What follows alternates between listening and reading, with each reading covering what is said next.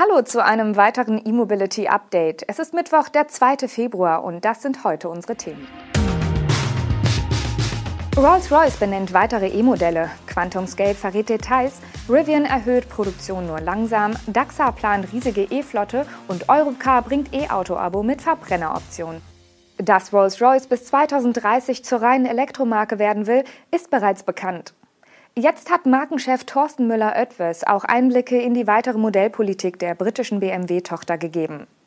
Nach der Premiere des Debütstromers Spectre im Jahr 2023 wird Rolls-Royce demnach nur noch rein elektrische Modelle auf den Markt bringen. Konkret erwähnte der deutsche Manager im Gespräch mit dem britischen Magazin Autocar die Modelle Cullinan, Ghost und Phantom. Der Spectre soll ein luxuriöses Coupé werden, welches ein heutiges Verbrennermodell ersetzt. Beim Cullinan handelt es sich um das SUV von Rolls-Royce. Der Ghost ist die etwas kleinere Limousine, der Phantom das größere Modell und Flaggschiff des Nobel-Autobauers.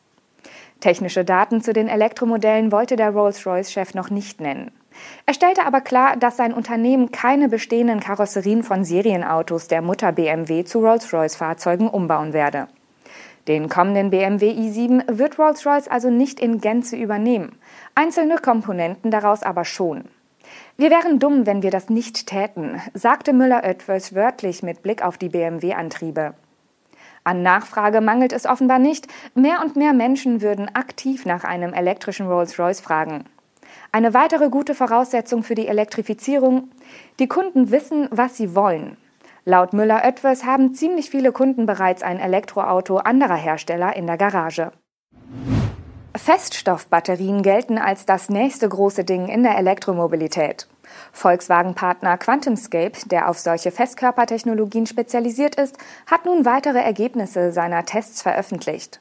Zentrales Ergebnis die Lithium-Metall-Feststoffbatterie hat nach 400 Zyklen mit 15-minütigen Schnellladungen noch weit über 80 Prozent ihrer Anfangskapazität behalten. Dabei hat QuantumScape vor allem den für das Schnellladen relevanten Bereich von 10 bis 80 Prozent untersucht. Zu Vergleichszwecken hat das Unternehmen auch eine Batteriezelle aus einem handelsüblichen Elektrofahrzeug eines Drittanbieters nach dem gleichen Muster getestet. Diese habe, wenig überraschend, bereits nach wenigen Dutzend Zyklen schnell nachgelassen. QuantumScape rechnet vor, dass ein Elektroauto mit 400 vollen Ladezyklen über 250.000 Kilometer fahren könne. Wird das Elektrofahrzeug mit einer solchen Batterie überwiegend langsam geladen, lassen sich bei selber Gesamtfahrleistung natürlich höhere Werte bei der Restkapazität erzielen. QuantumScape sieht im Schnellladen aber einen wichtigen Faktor, um zur Verbreitung von Elektroautos beizutragen. Das US-amerikanische Elektroauto-Startup Rivian hat die Produktion seines Debütmodells R1T auf rund 200 Einheiten pro Woche gesteigert. Der Produktionshochlauf zuvor war holprig, obwohl das Unternehmen den Produktionsstart und die Auslieferungen mehrmals verschoben hatte.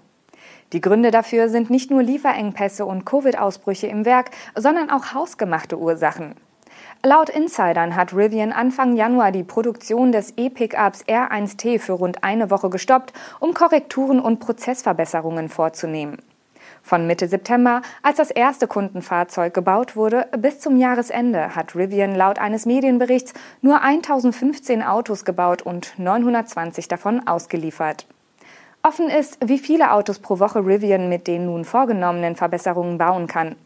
Dass höhere Produktionszahlen für das Unternehmen enorm wichtig sind, zeigt ein Blick auf die bisherige Nachfrage. Um die über 70.000 Vorbestellungen abzuarbeiten, würden bei 200 Autos pro Woche knapp sieben Jahre vergehen. Die eigenen Ziele sind entsprechend hoch. Ab 2023 will Rivian in seinem Werk 150.000 Autos bauen, also knapp 3.000 pro Woche.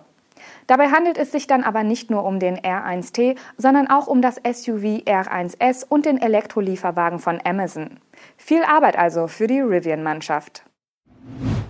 Der Logistikdienstleister DAXA treibt den Einsatz von elektrischen Lkw und Pkw in seiner Flotte voran. Bereits bis zum nächsten Jahr sollen mindestens 50 zusätzliche Elektro-Lkw in Europa zum Einsatz kommen.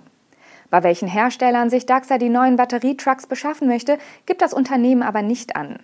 Klar ist nur, dass es sich dabei um batterieelektrische Motorwagen und Sattelzugmaschinen unterschiedlicher Hersteller handeln wird. DAXA will die Fahrzeuge selbst beschaffen oder sie in Kooperation mit Transportpartnern auf die Straße bringen. Darüber hinaus soll bis Ende 2023 bereits jeder zweite Firmen- oder Dienstwagen bei DAXA in Europa batterieelektrisch fahren. In der Summe seien das rund 1000 Pkw. Dieser Umstieg soll schrittweise erfolgen. Als Grund gibt das Unternehmen an, dass das geforderte Nutzungsprofil nicht immer zu den technischen Möglichkeiten der Fahrzeuge passe. Aufgrund der langen Lieferzeiten könnten zudem kurzfristige Bedarfe nicht gedeckt werden. Für die Lkw und Autos will DAXA parallel Ladepunkte in den Niederlassungen schaffen. In Planung sind zudem über 40 neue Schnellladesäulen für Lkw mit jeweils 180 kW Ladeleistung. Sämtliche Ladepunkte sollen mit grünem Strom versorgt werden, den DAXA entweder einkaufen oder selbst über Photovoltaikanlagen produzieren will. Außerdem sollen ab 2023 im Rahmen von Pilotprojekten auch Brennstoffzellen-Lkw entwickelt und erprobt werden. Europcar hat in der Schweiz ein neues Elektroauto-Abo gestartet. Das Angebot mit dem Namen Abo at Europcar ist denkbar einfach. Spätestens drei Tage nach der Online-Reservierung kann das Fahrzeug an einem der 19 Standorte in der Schweiz abgeholt werden. Zur Wahl stehen derzeit der VW ID3 und der Cupra Born. Später soll das Angebot um weitere Elektromodelle ergänzt werden. Die monatlichen Kilometerpakete umfassen 500, 2000 oder 3000 Kilometer. Die Mindestlaufzeit des Abos beträgt 30 Tage, danach wird tagesgenau abgerechnet. Soweit, so normal. Die Besonderheit des neuen Abos ist die Möglichkeit, drei Tage pro Monat auf ein Benzin- oder Dieselfahrzeug vergleichbarer Größe umzusteigen. Nutzt man das Abo über mehrere Monate, können die drei Verbrennertage pro Monat auch angesammelt und später am Stück genutzt werden, etwa für weite Urlaubsfahrten. Europcar Schweiz erklärt, man trage mit dem neuen Angebot dem Wunsch nach mehr Flexibilität in der Mobilität sowie dem Bedarf nach mehr Nachhaltigkeit Rechnung.